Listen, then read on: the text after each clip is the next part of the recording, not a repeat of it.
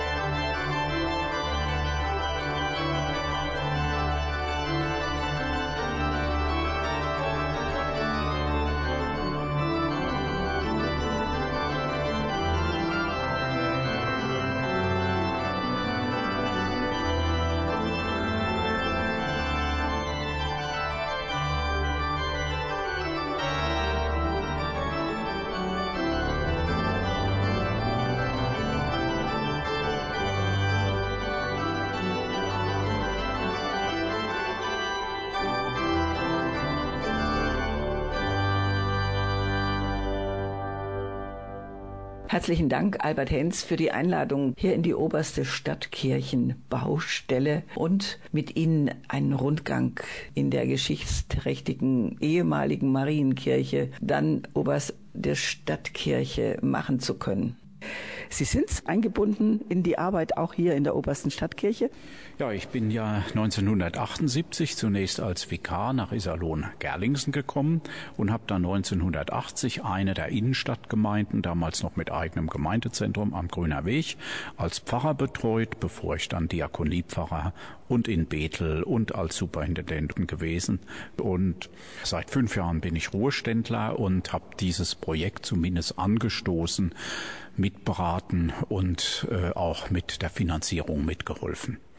Die oberste Stadtkirche, nicht wegzudenken, aus der Stadt Iserlohn, entstanden circa 14. Jahrhundert. Damals eine Kapelle, die katholisch war. Eine Marienkirche und im 14. Jahrhundert war das äh, katholisch. Man sieht jetzt nach der Renovierung sehr schön die Ausmaße dieser kleineren Marienkapelle. Die Seitenkapellen muss man sich wegdenken. Den Chorraum da hinten, der Bereich, wo die Empore für die Orgel ist und auch die Empore. Dann kommt man ungefähr auf die Ausmaße dieser Marienkapelle. Und das war eine Burgkapelle an der Stadtmauer, auch eine äh, Schutzburg, wo sich die Bevölkerung retten konnte. Man sieht hier an der Seite mit dieser kleinen Klappe, da geht noch eine Treppe wirklich runter äh, durch die Stadtmauer unten äh, zum Fritz-Kühn-Platz als Rettungsweg, also ursprünglich eine Schutzkirche, eine Burgkirche ist das gewesen, ja. Und dann eben ist ja Iserlohn reich geworden, hatte unten schon die alte Taufkapelle, äh, die Bauernkirche seit dem achten Jahrhundert. Aber die Städter wollten dann eine etwas besser ausgestattete Kirche, mit der sie auch zeigen konnten, dass sie inzwischen Wohlstand hatten in der Stadt Iserlohn.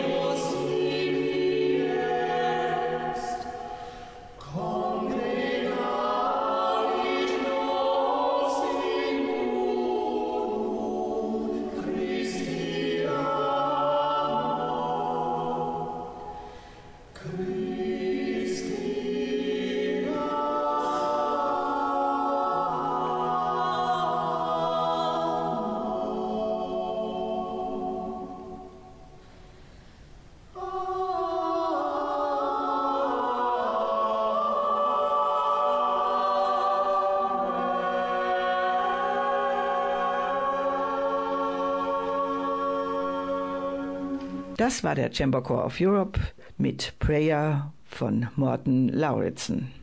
Ich bin mit Pastor Albert Henz hier in der obersten Stadtkirche. Wir sprachen ja gerade, Herr Henz, über den Wohlstand, der in der Stadt dazu führte, dass Iserlohn in der Lage war, die Marienkapelle zu erweitern.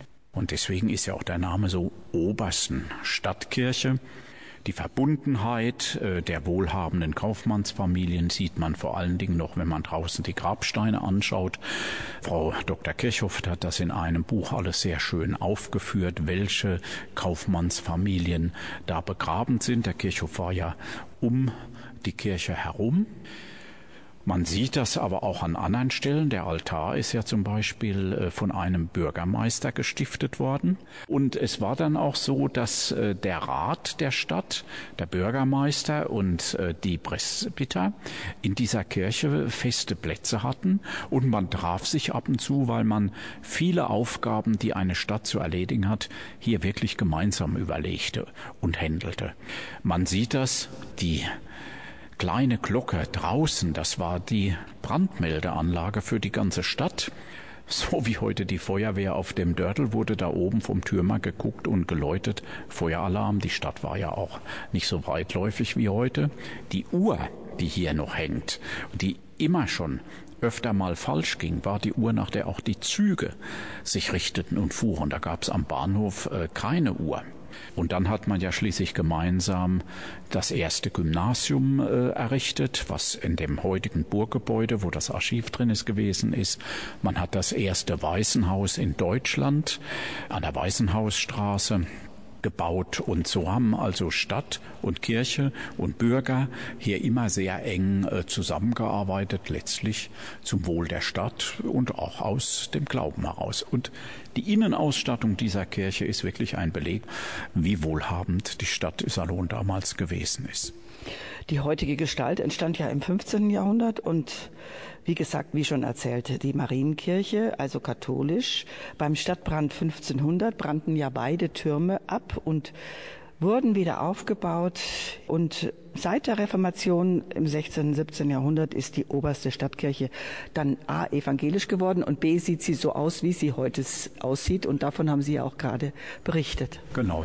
Und jetzt das Gitarrenduo Dale Kavanagh und Thomas Kirchhoff mit dem Allegro aus der Suite Nummer 7 in G-Moll von Georg Friedrich Händel.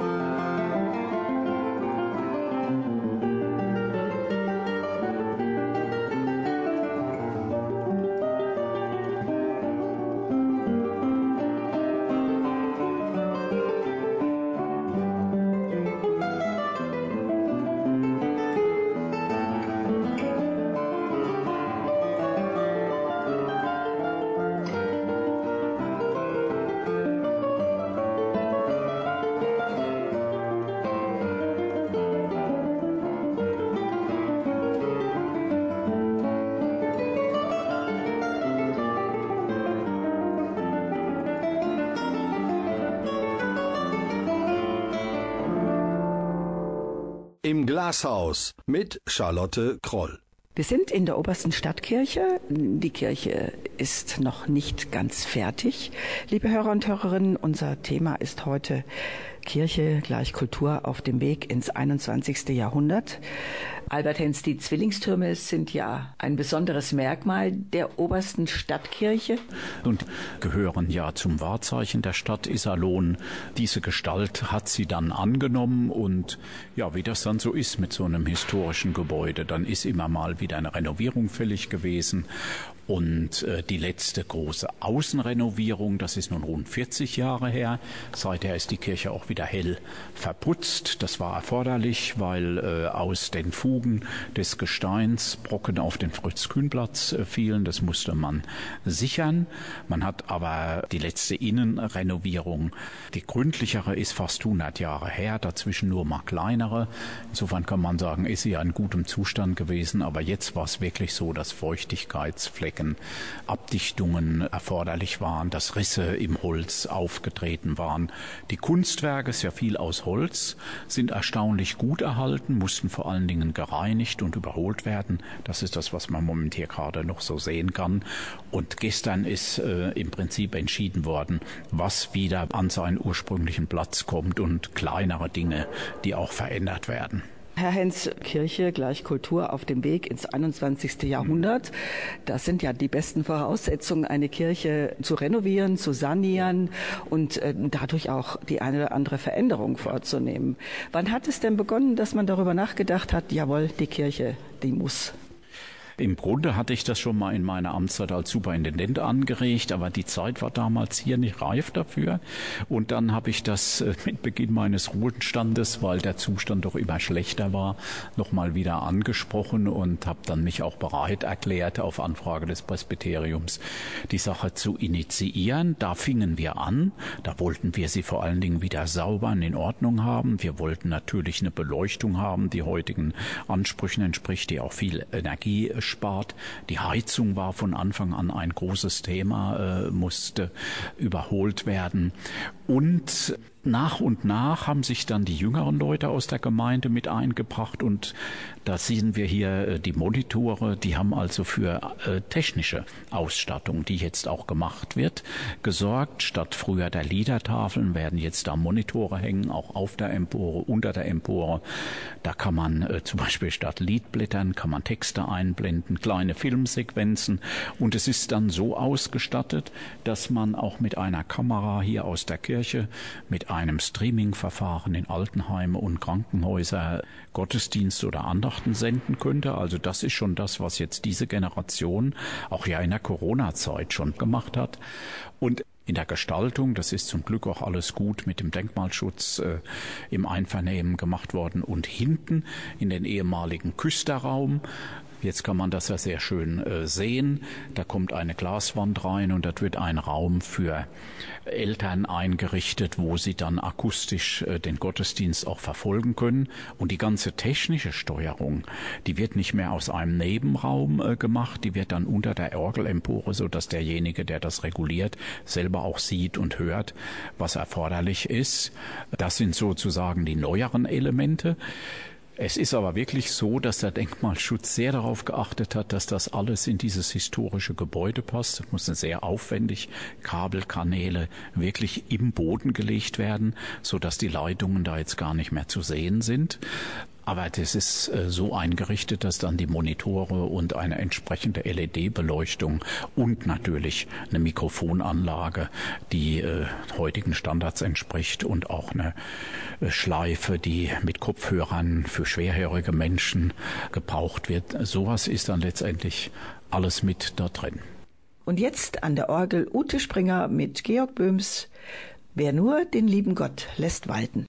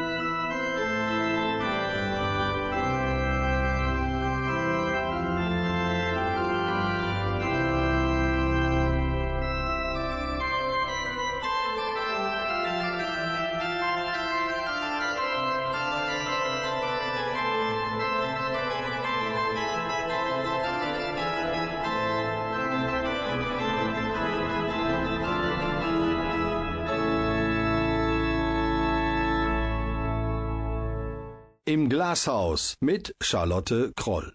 Ja, liebe Hörer und Hörerinnen, ich darf mit Albert Henz hier in der obersten Stadtkirche einen Rundgang machen und wir sprechen über die Wichtigkeit einer Kirche, sprich auch Kultur in Iserlohn und sehe die Gerüste. Die Orgel ist noch abgedeckt, sicherlich in Sicherheit gebracht. Die Fenster spiegeln, so dass man denkt, die Sonne würde scheinen. In Wirklichkeit regnet es. Was bedeutet denn eine neue Kirche, Albert Henz, auch für Sie? Beziehungsweise eine saniert neue Kirche?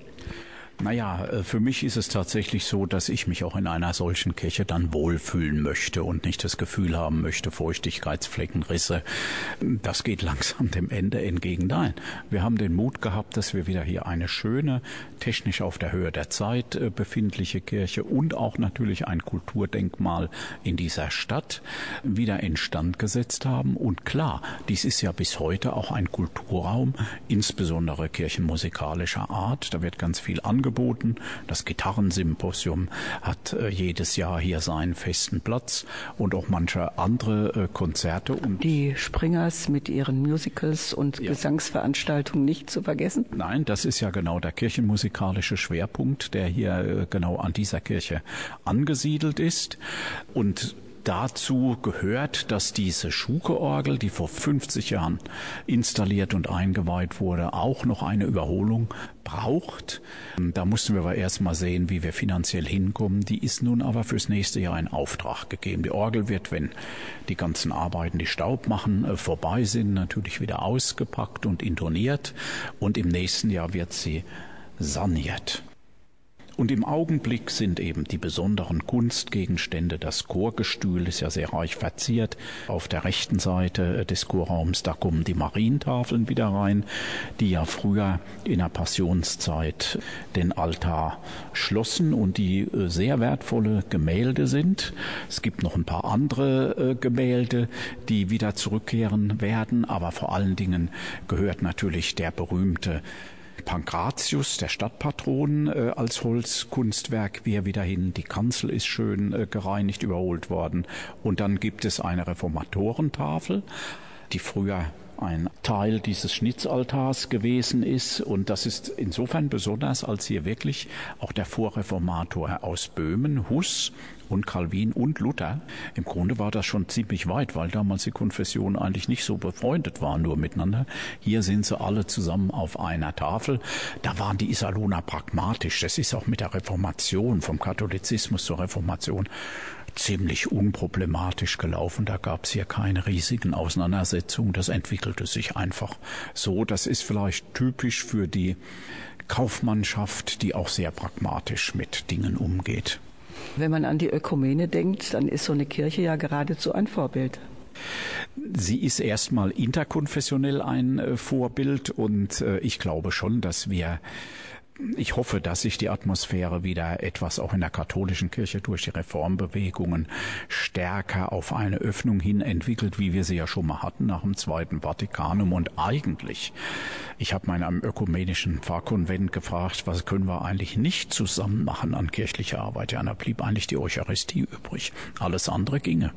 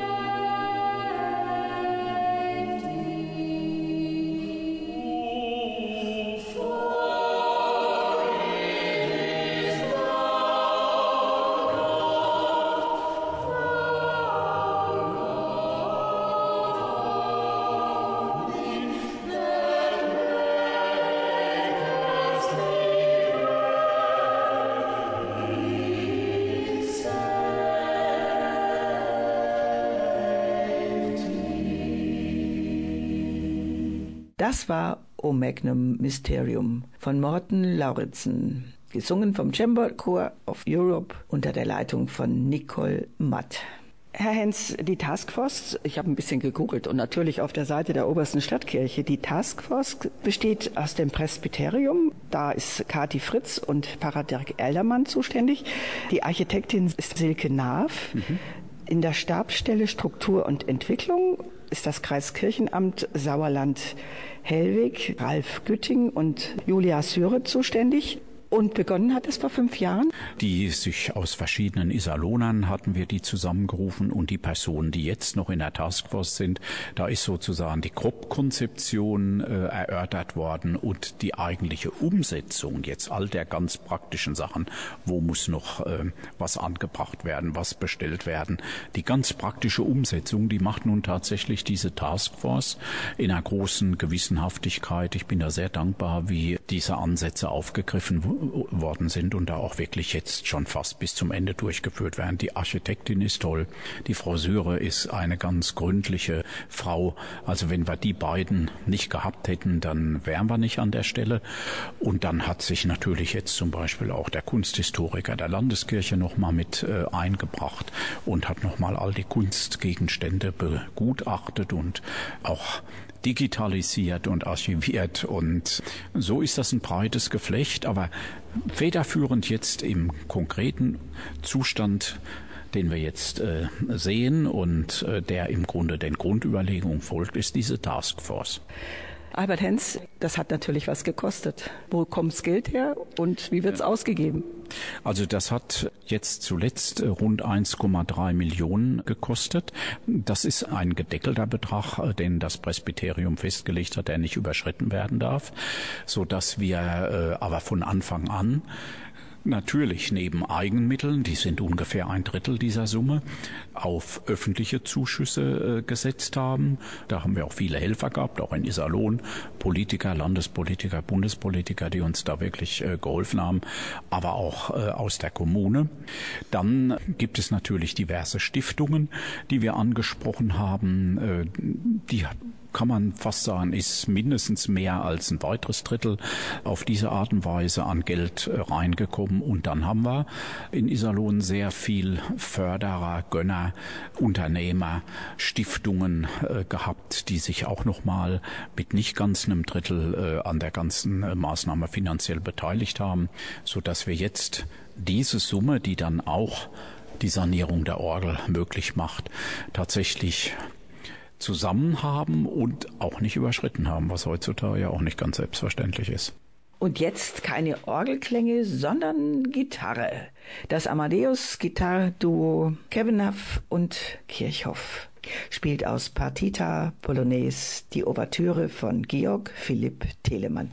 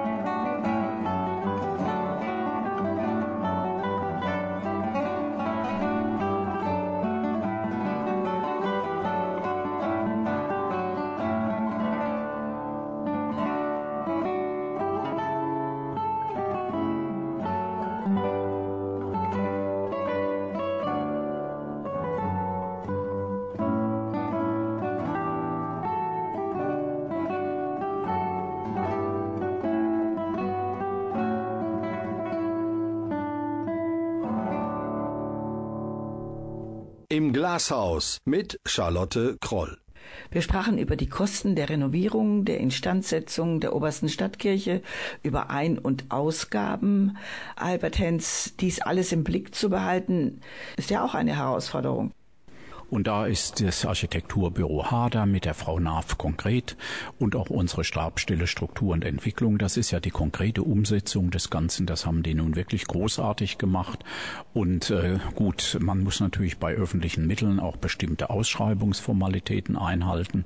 Und ähm, ja, es hat auch Handwerker gegeben, auch ein paar Einheimische, die sich bemüht haben. Äh, es sah ja erst nach Corona oder während der Corona-Phase, da waren wir ja da dran, so aus, als explodieren die Preise so, dass schon äh, die Befürchtung war, man macht das Beste am Ganzen rückgängig. Aber äh, den Mut hatten wir dann ja doch behalten und die Kirchengemeinde insbesondere. Und es klappt ja jetzt auch. Und es gibt auch eine Heizung. Wir brauchen also nicht frieren Herbst und Winter. Nein, das war eins der ganz großen Probleme, dass die Heizung, die gemeinsam äh, mit dem Lutherhaus betrieben wird, in Steuerung nicht wirklich gut funktionierte. Im Prinzip ist es ein Anschluss an die Fernwärme, ist auch ökologisch ganz okay. Aber da war die Steuerung, und die ist zum Teil unterirdisch, wirklich ähm, mit Fachleuten sehr zu überholen.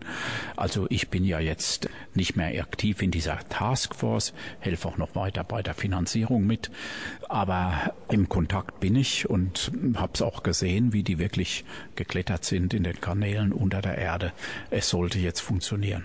Gab es denn in einem bestimmten Gewerk besondere Probleme?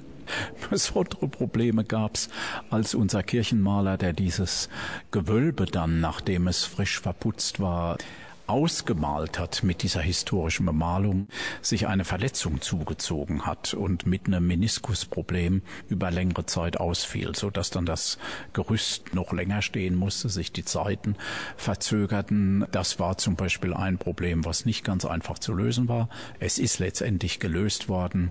Ja, es hat viele Kleinigkeiten gegeben und hätten wir die Frau Naaf und die Stabstelle Strukturenentwicklung nicht gehabt, wäre das nicht so gut aufgefangen worden. Die haben das aber großartig gemacht. Die Menschen mit Erfahrung. Wir sind in der obersten Stadtkirche, liebe Hörer und Hörerinnen. Unser Thema ist heute Kirche gleich Kultur auf dem Weg ins 21. Jahrhundert. Albert Hens, gab es auch Kritik? Ja, es gab auch Leute, die gesagt haben, eigentlich braucht man so eine Kirche nicht mehr. Auch für eine modernere Gemeinde reicht eigentlich ein Saal mit einer Leinwand und einer guten Mikrofon- und Technikanlage.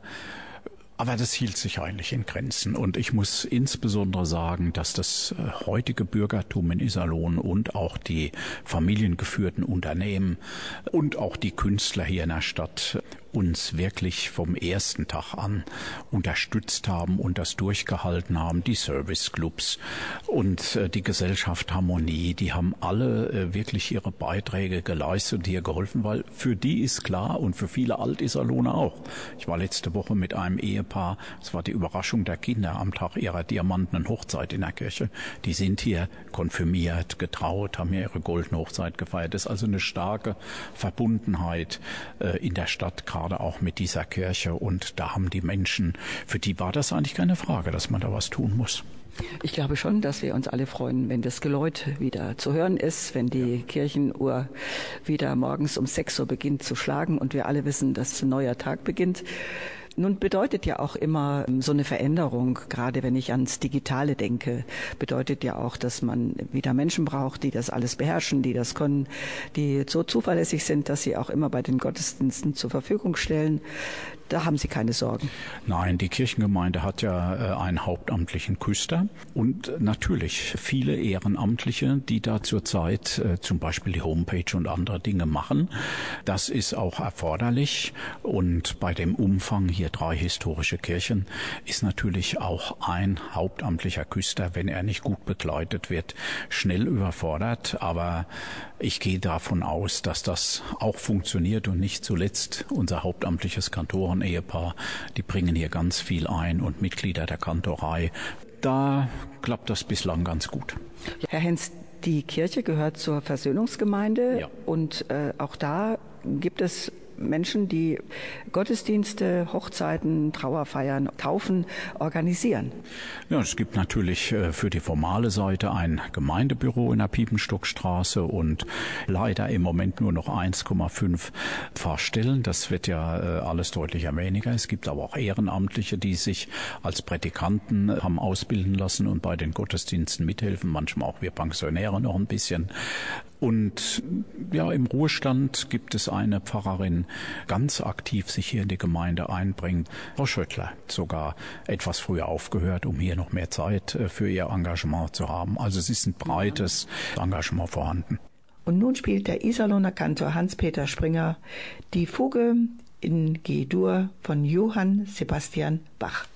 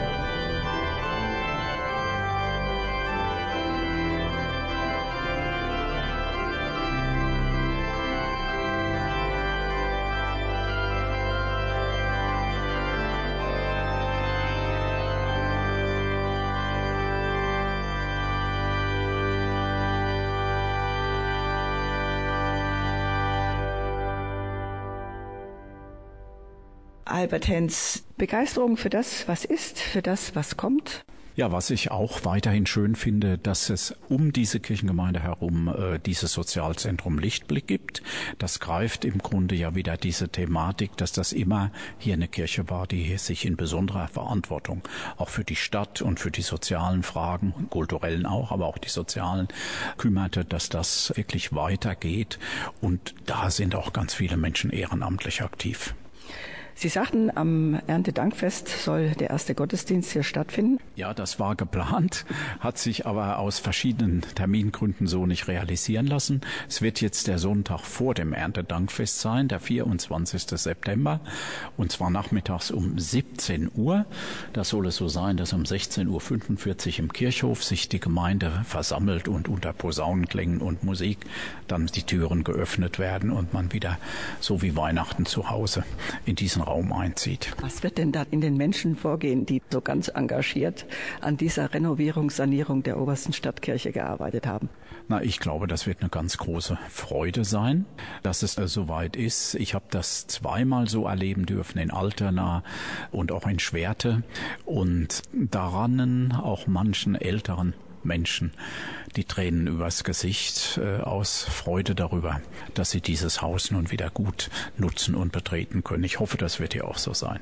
Und den Spruch, den ich auf Ihrer Homepage gelesen habe, glücklich die Kirche, die den Menschen Zuversicht schenkt, gerade und besonders in diesen Zeiten. Ja, das ist unsere Aufgabe und das werden wir auch weiterhin tun. Albert Hens, ja, ich wünsche Ihnen natürlich jetzt und allen, die da beteiligt sind, dass es keine Probleme mehr gibt, dass es POP weitergeht und dass wir im September hier den ersten Gottesdienst miterleben können. Alles Gute, danke. Vielen Dank für Ihr Interesse.